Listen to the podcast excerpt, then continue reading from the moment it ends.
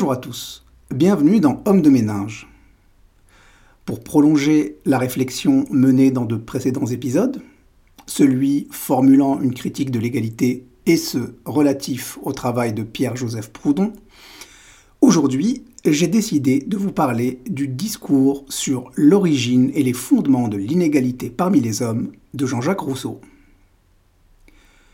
Pour écrire cet épisode, je me suis grandement basé sur l'excellente présentation faite de l'œuvre par Blaise Bachofen et Bruno Bernardi dans la version du discours publiée par Flammarion en 2008.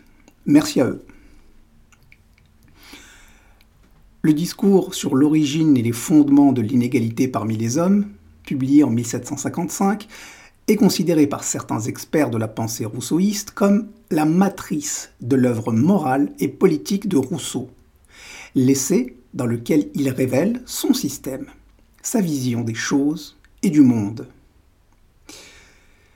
Je dois avouer que ce qui m'a marqué dans ce discours, c'est à la fois la clarté de la pensée, l'incroyable souplesse intellectuelle du sieur Rousseau, mais aussi la beauté de la langue employée. C'est vraiment un chef-d'œuvre. Je vous encourage vraiment tous à le lire. Je vais ici me confesser, comme Rousseau dans son autobiographie. Été traversé par de nombreux frissons de plaisir à la lecture de ce bouquin. La sensualité de la philosophie m'avait pourtant échappé quand je la subissais au lycée. Comme le disait Benjamin Franklin, la vraie tragédie de la vie, c'est qu'on devient vieux trop tôt et sage trop tard. L'essai débute par une dédicace chantant les louanges de la République de Genève. Une république qui réunirait toutes les conditions pour être le meilleur des États. Les caractéristiques de cette république éclairent le projet politique rousseauiste tout en le contextualisant. Il s'agit d'une société du respect mutuel et de la confiance, basée sur la proximité et l'échelle humaine, je cite, où les particuliers se connaissent et ne peuvent se dérober au jugement du public, basé sur la souveraineté du peuple et sur une loi qui s'applique à tous dans les mêmes conditions. Petite parenthèse, si j'étais un sophiste professionnel, bavard et pédant, au hasard, une sorte de Raphaël Enthoven, moitié breton, moitié berbère, j'aurais tenté de vous faire croire que le système dans lequel nous vivons mérite tout autant la dédicace de Rousseau que la République de Genève. Puis, au bout d'une logorée hypnotique, j'aurais invité les réfractaires, en bons républicains convaincus et démocrates bienveillants, à aller vivre en Corée du Nord si d'aventure ils n'étaient pas contents de leur sort ici. Mais comme j'essaye d'être un homme de ménage intègre, je vais plutôt vous inviter à aller écouter le podcast qu'on a fait sur la violence et sa légitimité. Celui qui affirme doit d'abord dire d'où il parle. Si Rousseau fait ici une dédicace à la République de Genève, on profite de l'occasion pour en faire une à Walter Benjamin. Parenthèse close. Dès la première page de l'essai, Rousseau nomme son projet. Il veut méditer à l'égalité que la nature a mis entre les hommes et l'inégalité qu'ils ont instituée. Tout est dit ici l'inégalité est une construction sociale. C'est là le postulat de ce merveilleux essai. L'inégalité entre les hommes n'est pas une donnée objective liée à la nature profonde de l'homme, mais le résultat du travail de dénaturation de l'homme réalisé par la société. Pour démontrer ce postulat, Rousseau va d'abord différencier l'homme sauvage, l'homme primitif qui vit dans l'égalité, de l'homme civil, l'homme sociabilisé qui vit dans l'inégalité. Voyez comme la pensée rousseauiste renverse le paradigme dans lequel nous vivons, nous autres, les hommes civils. Nous avons fait de la sauvagerie un synonyme de brutalité et de cruauté, là où Rousseau nous démontre que la sauvagerie ainsi pensée naît en réalité avec la société, c'est l'homme civil et non l'homme sauvage qui sait faire preuve de sauvagerie. C'est là l'erreur conceptuelle commise par ces penseurs, partisans du droit naturel, qui confèrent à l'homme des caractéristiques naturelles, comme l'avidité ou l'orgueil, qui sont en réalité le fruit de sa vie en société. Cette erreur est très loin d'être anodine, parce que si on pense que l'homme est naturellement pourvu de vices, alors il est logique qu'il conserve ceci lorsqu'il se sociabilise. La loi et le système politique deviennent alors indispensables pour tempérer les hommes. Et voilà la magnifique pirouette par laquelle la société devient ce qui dompte les péchés capitaux de l'homme, alors que, selon Rousseau, c'est précisément elle qui les crée. La société, c'est donc cette petite frappe qui casse la vitrine de votre magasin pour ensuite venir vous proposer sa protection contre les casseurs de vitrines, en échange de quelques émoluments et privilèges, bien entendu. C'est prodigieux. Pour mieux comprendre qui était l'homme primitif, Rousseau sonde l'âme humaine et y trouve deux principes fondamentaux qui nous guident par-delà la culture, la raison, la loi ou la foi. Le premier principe, c'est la recherche de notre conservation personnelle, une sorte d'instinct de survie un peu amélioré. Et le deuxième, c'est la volonté de ne pas voir nos semblables souffrir. Autrement dit, la pitié, que Rousseau nomme commisération, une sorte de solidarité d'espèce instinctive. En identifiant ces deux principes fondamentaux, Rousseau va donc penser la conflictualité et la servitude comme caractérisant la condition de l'homme civil. À ce titre, il apporte un éclairage complémentaire à la notion de conflit, brillamment évoquée par Pierre dans un épisode précédent.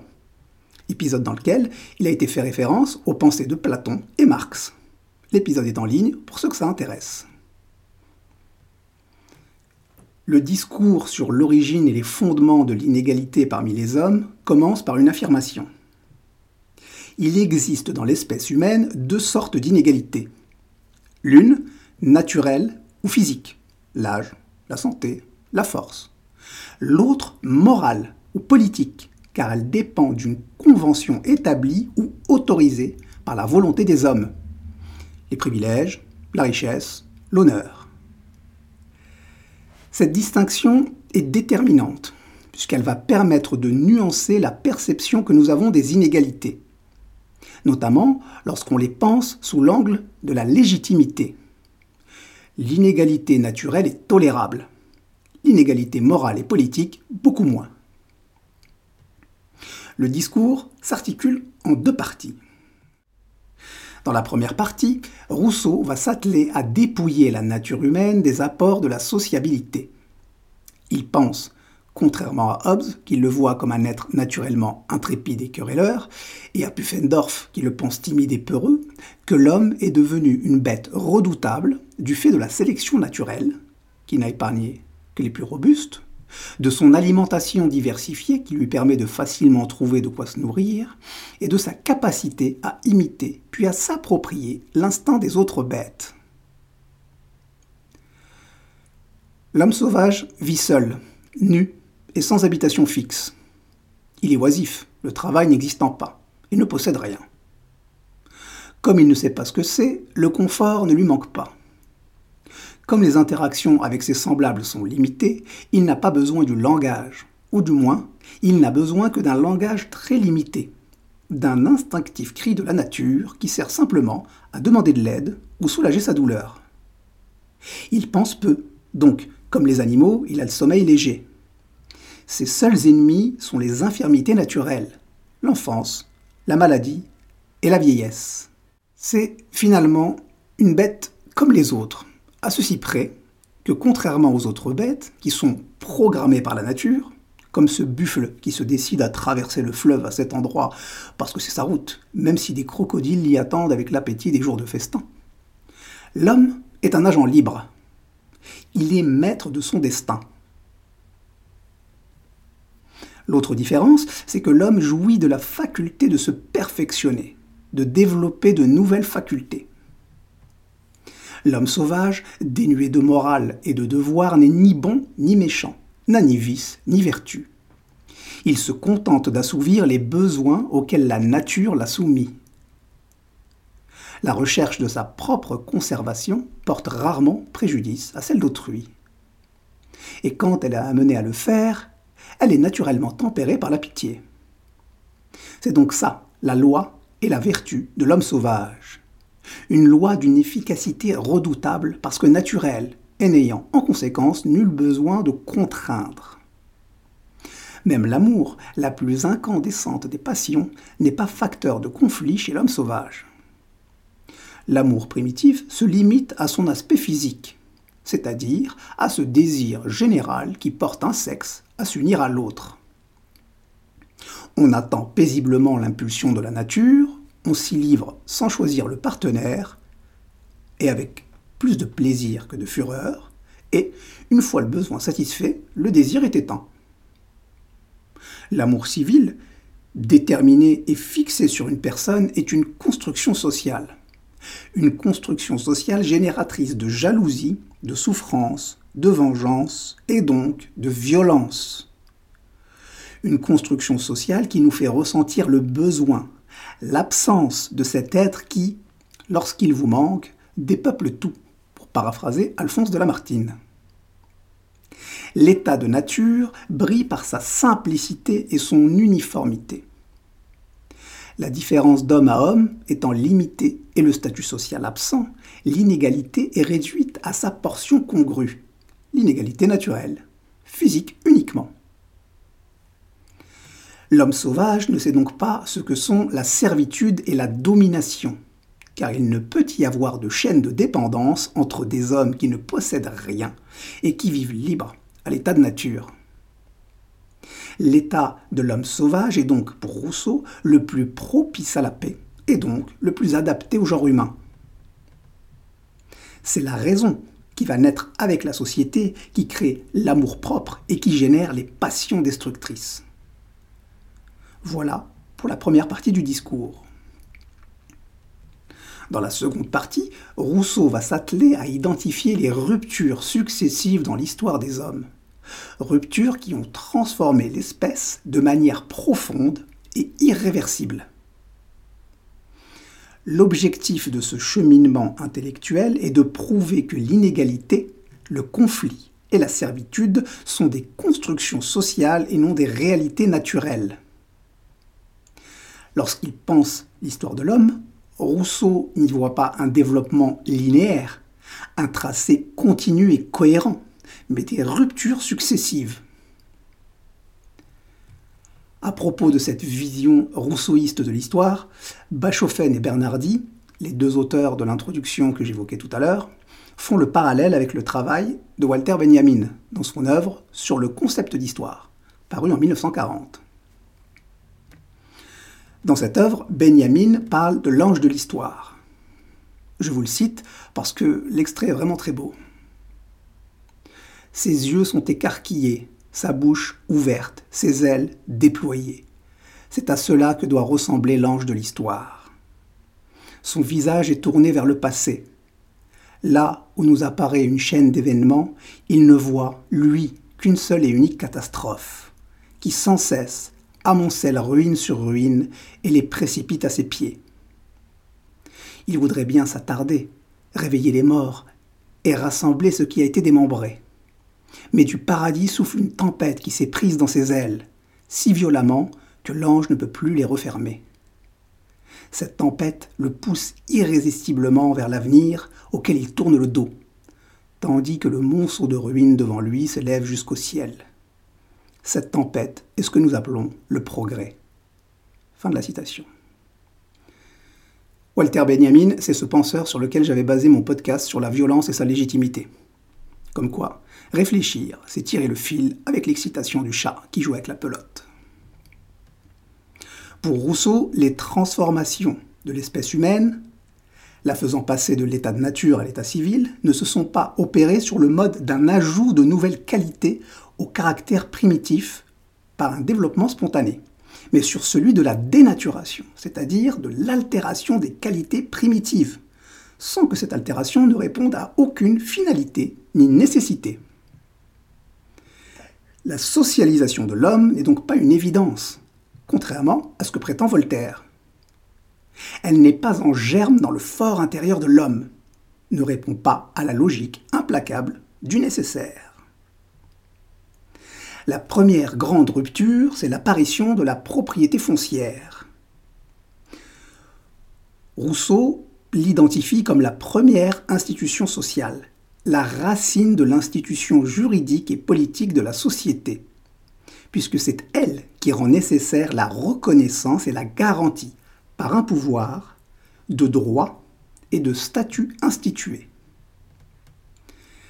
C'est donc de l'appropriation de la terre que procèdent les inégalités, les guerres et les servitudes. Voyez comme on s'approche de la thèse de Pierre-Joseph Proudhon. J'invite ceux qui souhaiteraient creuser la question à aller écouter la fiche de lecture qu'on a fait sur son essai Qu'est-ce que la propriété?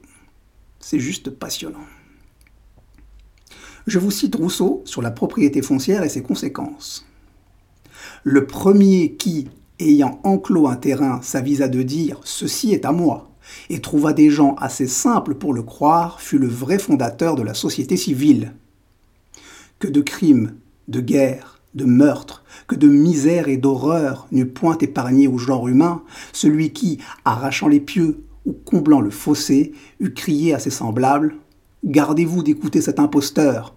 Vous êtes perdus si vous oubliez que les fruits sont à tous et que la terre n'est à personne. Pour Rousseau, comme pour Proudhon, un peu moins d'un siècle plus tard, la propriété est donc philosophiquement et moralement impossible. Cette rupture majeure, qu'est l'apparition de la propriété foncière, a été rendue possible par des ruptures pratiques qui engendrent des ruptures instituantes. Et c'est parce qu'elles sont irréversibles que Rousseau nomme ces ruptures révolutions. Concernant les ruptures pratiques, Rousseau cite chronologiquement d'abord celle de la socialisation embryonnaire, qui va rendre possible la propriété foncière. Cette socialisation embryonnaire, c'est l'âge des cabanes, pendant lequel l'homme se réunit dans des habitations communes. Ça va engendrer la formation des premiers liens familiaux et le développement de nouvelles industries, la ligne et les hameçons pour parfaire la pêche, les arcs et les flèches pour faciliter la chasse. Cette phase historique, par la vie et les activités communes, va engendrer dans l'esprit de l'homme la première perception des rapports, le grand et le petit, le rapide et le lent, le fort et le faible va accroître sa supériorité sur les autres animaux et lui faire ressentir, pour la première fois, ce sentiment de supériorité, prémisse de l'orgueil. Et si, au début, il se contente de distinguer les rangs parmi les diverses espèces d'animaux, il se préparait déjà quelque part à distinguer les rangs parmi les individus. L'homme va peu à peu quitter cet âge-là par une intensification de son intégration sociale. Les idiomes se développent, les hommes prennent l'habitude de vivre ensemble, commencent à considérer les objets, à faire des comparaisons. Ils acquièrent alors les idées de mérite et de beauté, qui produisent des sentiments de préférence. Ces sentiments qui créent d'un côté la vanité et le mépris, et de l'autre la honte et l'envie. Voilà, la graine de la discorde est semée. La liberté, elle, commence à s'évaporer avec le travail collectif, avant de retomber sous la forme de la pluie acide de l'inégalité. Dès l'instant où il a eu besoin de l'aide de quelqu'un d'autre pour une tâche, l'homme a jugé qu'il était utile de prévoir des provisions pour deux, a donc commencé à identifier ce qui était sien et ce qui était à autrui. La propriété est alors apparue, l'égalité a disparu et le travail est devenu nécessaire. La seconde et grande rupture pratique est celle qui naît de la conjugaison de l'agriculture et de la métallurgie. Elle marquera la bascule définitive dans l'état de société, en conduisant à l'appropriation de la terre, à la division systémique du travail et à l'accumulation des richesses. La propriété foncière divise l'humanité entre ceux qui se sont appropriés la terre et ses ressources et ceux qui ont été expropriés, devenus pauvres sans avoir rien perdu, nous dit Rousseau. Cette expression magnifique nous rappelle furieusement Proudhon lorsqu'il prétend la propriété impossible car de rien elle exige quelque chose. Pour Rousseau, la propriété foncière introduit donc le conflit et par conséquent la nécessité d'institutions pour protéger la possession des possédants. Comme la propriété est philosophiquement et moralement impossible, elle n'a pu être acquise que par la force, ce qui en fait un droit précaire, toujours en équilibre entre le droit du plus fort et le droit du premier occupant. Et qui dit droit précaire dit besoin de la loi, du système politique et de la sacro-sainte violence légitime pour être pérennisé. La démonstration est implacable. Drop the mic. Concernant les ruptures instituantes, Rousseau parle de trois révolutions. La première, qui, en créant le droit de propriété, crée le riche et le pauvre. La seconde, qui, en instituant la loi et la magistrature, institue le puissant et le faible. Et la troisième, qui n'a plus qu'à établir le pouvoir arbitraire qui articule le maître et l'esclave la fondation d'une seule société a rendu indispensable celle de toutes les autres et inévitable les guerres. Rousseau, dans un élan quasi célinien, nous dit que l'homme a ainsi réussi à placer au rang de vertu l'honneur de répandre le sang humain.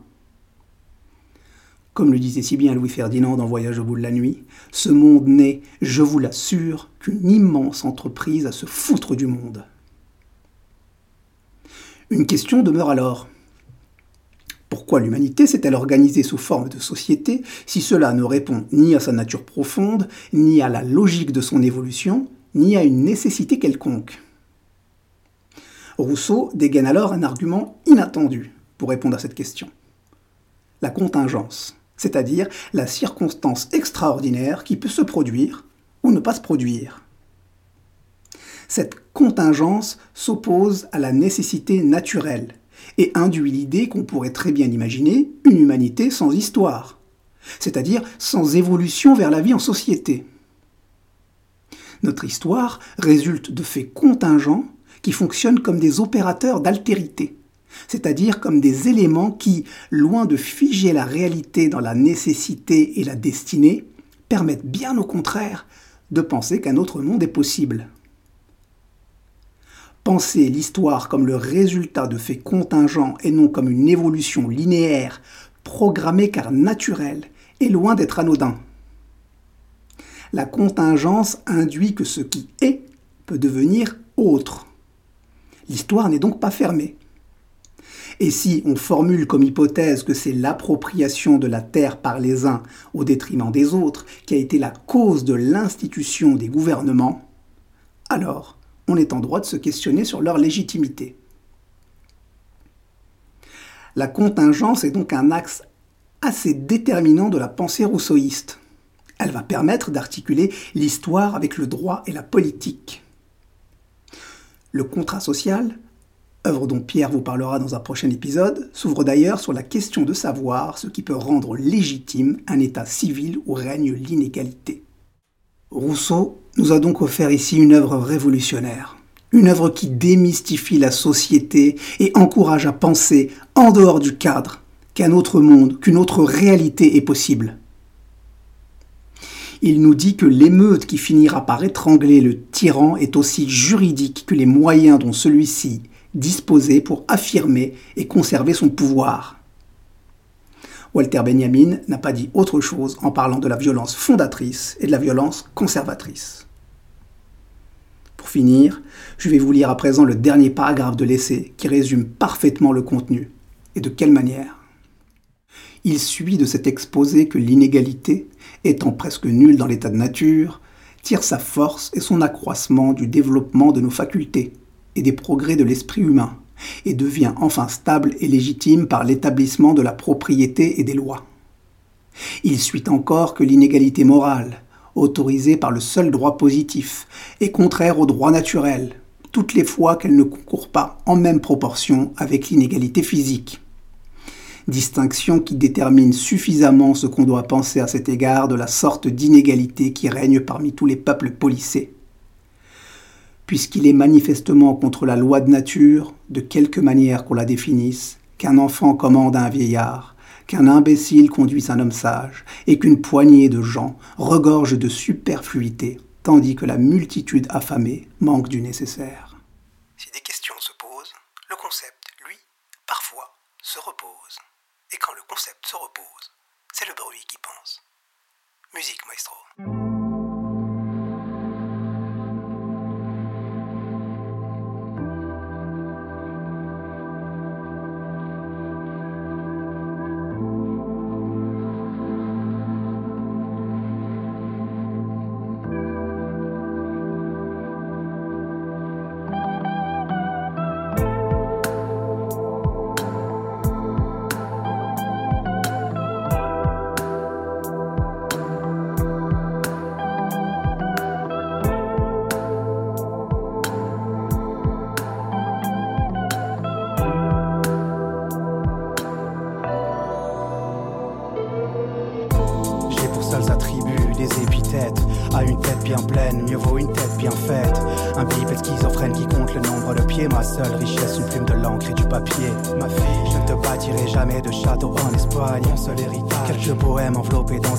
Juste quelques rimes, quelques vers à moitié vides, quelques chansons, refrains claudiques invalide, une richesse intérieure à laquelle personne n'accorde crédit. Un souffle, une évidence qui sur le bûcher se dédie. Éternel adolescent quand la réalité, seul le tocsin, jardin secret, doux et soyeux comme du baldaquin. L'âme écorchée vive et la plume besogneuse, tout est écrit, pas de coïncidence heureuse. Prisonnier condamné, je me recueille puis me livre. Écrire c'est raconter, raconter c'est vivre.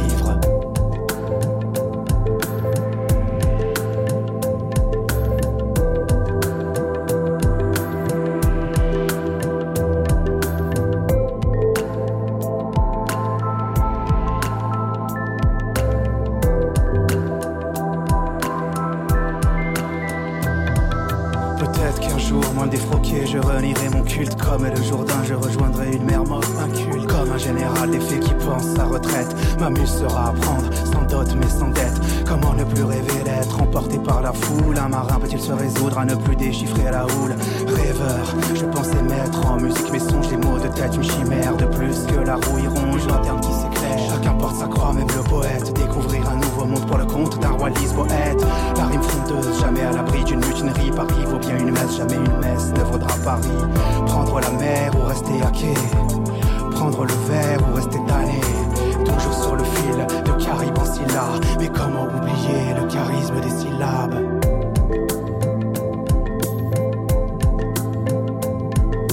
Comment oublier le charisme des syllabes?